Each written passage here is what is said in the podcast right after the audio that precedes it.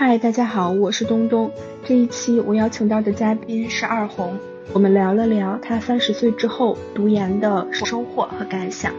可以叫我二红，现在是三十五岁，本科毕业十年以后又研究生毕业，之前是在建筑设计院工作的，然后现在是在一个小的互联网公司做运营吧，做的东西比较杂一点。哇，我觉得那我们算是半个同行，算是吧。但互联网挺大的。嗯，那那就是最开始是因为什么想要读研的呢？就现在回过头来再去想那个问题嘛，当时其实读研可能会有一点像逃避工作的那种感觉。嗯，就是因为那个时候工作比较忙。其实一开始有这个想法，可能是二零一五年。一六年差不多那个时候嘛，那个时候其实建筑设计行业也不太好，当然比现在要好一些。嗯，那个时候自己小孩也刚就是刚出生不久，就是家庭啊、工作啊都会感觉有一些瓶颈，然后可能会想着有一些逃避吧，就想要去回学校读书。自己之前的经历也有一些关系，因为我本科毕业的时候其实是申请过研究生的。当时应该是申请的是那个国外的学校嘛，但是后来那个专业不是很好，然后就没有去。所以我觉得就是很多事情综合在一起以后有了这个想法吧。嗯，哇，那其实也就是说你在很早的时候就已经呃隐隐的有一个考研的种子在心中了，然后只不过遇到一些问题又把它激发出来了。嗯，但我就是本科的时候，其实就我不太喜欢考研这个事情，所以就没有选择在国内考。我感觉那个时候国内考研就是也已经竞争挺激烈的吧。然后我当时申请的是那个瑞瑞典的学校，其实比较冷门的那种，就是不是很喜欢那种考试然后拼命复习的这种氛围。但就是可能还是对读研这件事情心里面会有一点。就是小心结在那里，其实是毕业的时候就已经申请了这个国外的研究生，然后一五年的时候就又再次产生了这种读研的想法。那真正开始就是下定决心要开始准备是大概是什么时候？一七年读的嘛，那就差不多是一六年那个夏天之后开始准备的。有了想法之后。因为身边也会有人说他们去读了一些呃在职的研究生啊什么的，然后也要去了解一下，嗯，我可能比较适合读哪个专业。如果按我现在这个情况我去报的话，完全的你说和现在的专业换一个，其实就这个难度还是挺大的嘛。那比如说我从本专业出发，我我可以往哪边稍微转一转，有可能还是会要想一想，然后看一下，就是因为。等于说我自己有家庭在杭州嘛，那我也不可能就是到太远的地方，可能尽量还是会要想在留在杭州这里。那我肯定要看一下，就是我可以报哪些学校啊，这个情况就还是蛮往实际走的。嗯，那在这个过程中，您有什么就是自己担心的或者是焦虑的事情吗？就是先我会自己有一些设定的原则嘛，等于说最好不要离开杭州。你要完全离开杭州的话。嗯，像我女儿那时候年龄还比较小，其实不太现实。那基本上其实能选择范围的学校就比较少了，然后受专业限制也不可能跨太多。其实就是能选择的东西并没有很多，对我来说的话。那就是当当家人或者是朋友知道你这个决定之后，他们是什么态度？就是这件事情也没有告诉很多人，就是心里默默的那种，就是默默，然后大概就是可能去问一下别人，就是说，哦，我有这个想法，然后他他们会跟你讲，然后如果说不是特别亲近的，也没有说，自己可能心里也觉得这个事情的把握不是很大嘛，也没有必要，好像就大家都说一下这个事情，但家里人肯定得说嘛，因为那时候就是因为当时说选择要考研，还有一个想法就是说。相对工作来说，其实读书那个时间把握还是自由度会大一些嘛。也想着说，这样的话可以多照顾一下家里面，就是比如说小朋友也好啊，或者爸妈那边也好。然后还有一点的话，嗯，当时也想着说，比如说我考有一个研究生文凭了嘛，那我出来，比如说我想另外找工作，可能也会有更多的机会。但这个问题就是在出来以后会发现，就是研究生这个文凭其实会被你死死的卡在三十五周岁以下这一条啊，就是会有这个呃年龄限制的问题。对，就可能并没有想的这么多吧，没有当时想的可能可以选择的这么多。在你读研之前，其实没太考虑过年龄会是一个问题，但是真的读完之后，发现会有这个三十五岁的限制。嗯，还还是会有吧，因为至少如果你要去考一些，比如说，嗯，国企或者公务员，很多还是会有这个三十五周岁以下的嘛。不过也因为我就是没有一毕业就马上去考这种东西，比如说现在你还想去的话，其实就是这个给你尝试的机会就很少。呃，在考研的这个过程当中，有遇到过什么困难吗？我我觉得我就是把困难给前置了，因为我觉得我我可能就是整一个，就是如果我单纯硬硬碰硬去跟应届生比的话，的确是在就是记忆力或者就是说嗯一些新鲜新的知识方面，可能没有他们这么就而且投入时间没有这么多。我不可能每天就是从早上八点到晚上八点，然后一直在这个学习状态里面嘛，所以等于说，我当时就考虑我要就是考相对稍微容易一点的往艺术那个门类走，因为那个就是政治和英语要求会比较低嘛，相对这两门其实就是毕业了以后接触的也会比较少，因为相对专业课来说的话，其实你复习起来就是整一个知识体系还是在的，这样可以算是就是。比如说和二十岁就是本科刚毕业的时候就考研，相比于那个时候，可能这就是在三十多岁的时候再考研有一个优势，就是对自己的规划的能力会更强了，就是会提提前规划好自己的路径，然后选择一个自己相对来说比较有优势的方向去去做努力。啊，可可以这么说，哎，可能可以这么说。我当时也跟我们的一个老师有聊过，他等于说也是呃我本科的老师，但我没有上过他的课，因为我考的是母校的那个本科母校的那个研究生嘛。等于我当时毕业的时候还没有硕士点，后来有硕士点了，我就再考了回去。然后后来就我跟那个老师也有聊过，等于我在读硕士的时候，他在读另一个学校的博士，然后他就觉得我是不是就是计算的有点多，然后。嗯，他觉得他他他考博士可能是四十多岁的时候吧，他觉得他可的话，可能应该也可以，但我觉得我还是要走比较保险一点的路径。嗯，就是会会会有这种情况出现吗？就是在工作一段时间之后，然后又考研，会发现就是这个考研准备的过程其实比工作要容易一点儿，因为就是会有会有啊。就是只需要面对自己学习的这一个因素，但是工作中可能会有各种其他的因素影响到这个东这个成果。对，因为你工作你做好自己的那部分以后，其实有很多不可控的因素在影响你嘛。但你相对个人学习工作了之后，应该对整个时间的把控或者任务的这些管理也会好很多。其实你会知道你自己大概能做完多少，也不会说一下子。设定一些特别特别就是不可实现的那种目标，我要看书看好多遍啊，然后把那个什么考卷全做完啊。嗯，那在整个读研的期间，你觉得你最大的收获或者是感受是什么？可以分享一下吗？其实我就挺想聊这个问题的，就是我觉得二十岁读研和三十多岁读研，就整一个心理状态还是不太一样的。感觉以前比如说。大学时候上课嘛，基本上都是想往后坐，对吧？就 就就坐在后面一点，然后就然后，但是你就是可能工作一段时间再回去读书以后，基本上我就基本上都是往前坐的，因为我觉得来给你上课的老师都很好啊，你都上到这个研究生了，来上上课的老师不是教授就是副教授，然后其实他们自己本身的能力都很强。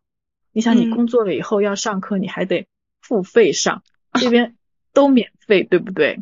因为我读的学校是他那个等于说每个研究生他其实都是有奖学金的，基本上就把你的学费部分基本上其实是覆盖掉的嘛。嗯，那等于说那个课你你就上着就是赚了呀。然后老师又讲的很好，你就静下心来听那些东西，其实都是挺有用的。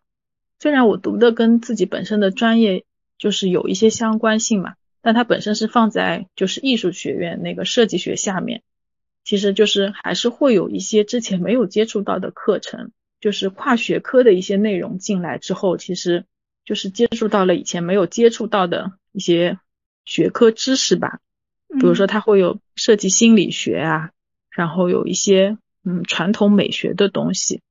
嗯传统文化，比如说考古啊，嗯，然后有一些历史文化的东西。其实这些不太能接触到，如果不是要这个上课的话，不会如此这么系统的去学这个东西。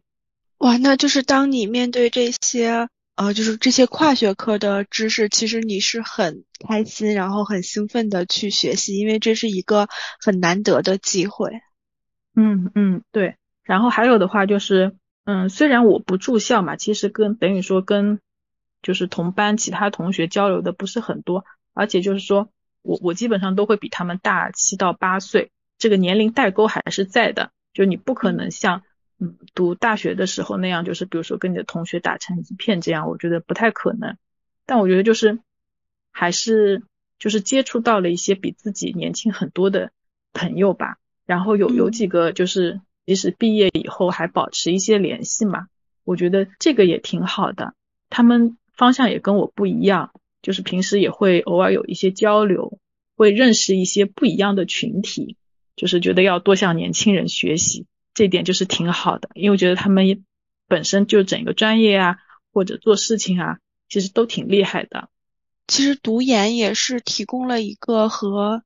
认识更多年轻人的一个平台。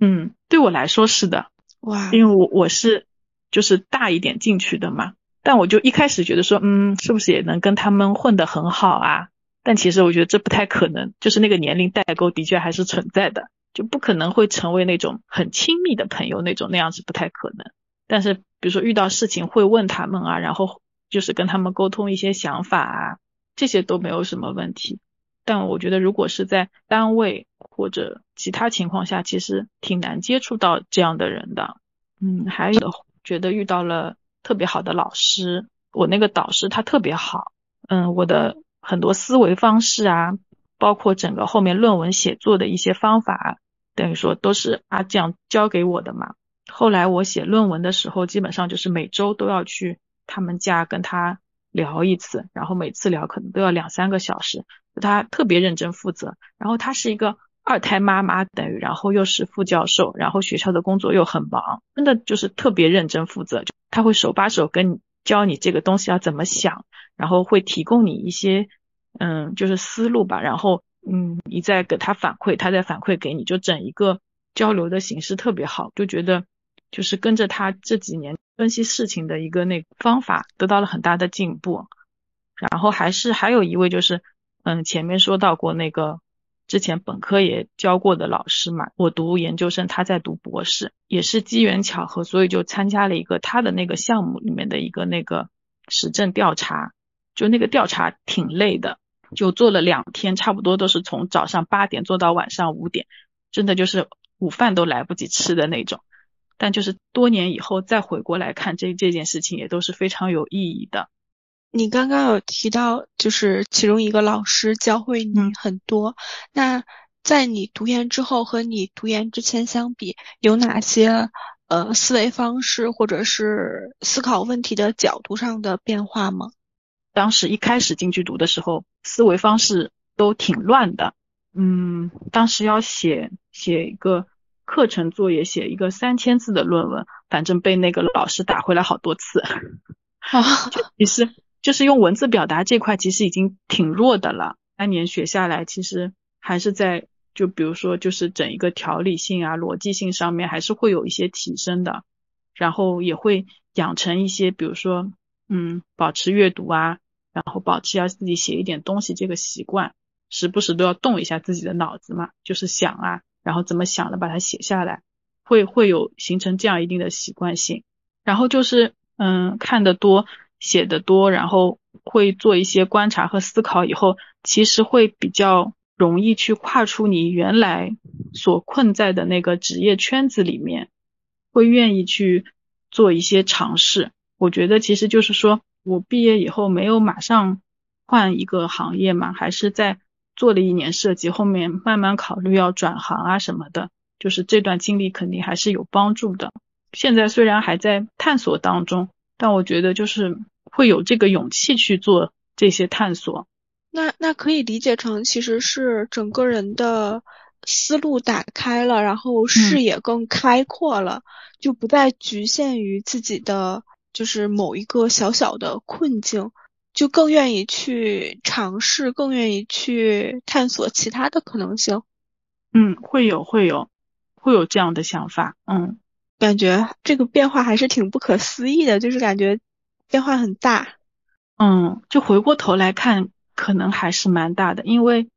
就是我大部分的本科同学的话，其实还是在从事本身的那个行业的比较多吧，转出来还是不太容易的。就暂且先不说这件事情有没有成功吧，但就我个人来说，就是走出转的这一步，其实就挺不容易的。从零开始嘛，而且也不是说还是二十多岁的时候，就是还是要去打破很多东西吧。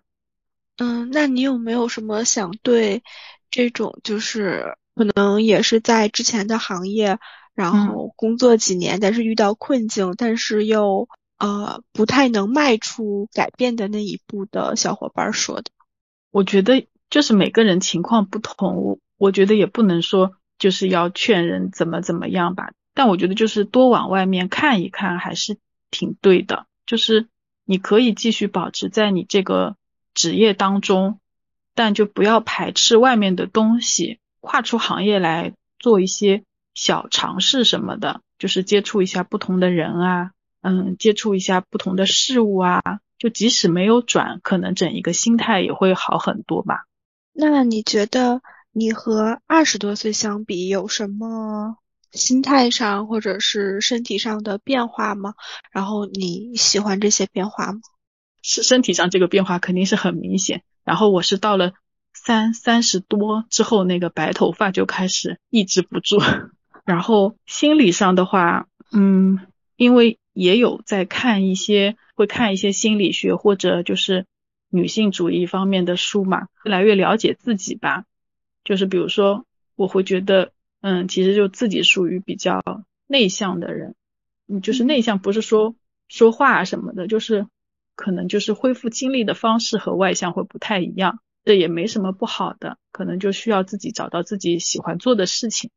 我最近就看了那个《必经记》的那本书，然后我觉得他有一句话特别好，大概的意思就是说，就是变成了欧巴桑以后。虽然你在事前也会有一些忐忑和不安，但是一旦事情来了，你就会特别勇敢，就是立马就上阵了，不会再想太多，车到山前必有路的那种，也不会再犹豫，就是事情来了我就上。嗯，我我也买了那本书，然后就是听你这么说，我觉得我要马上去看看。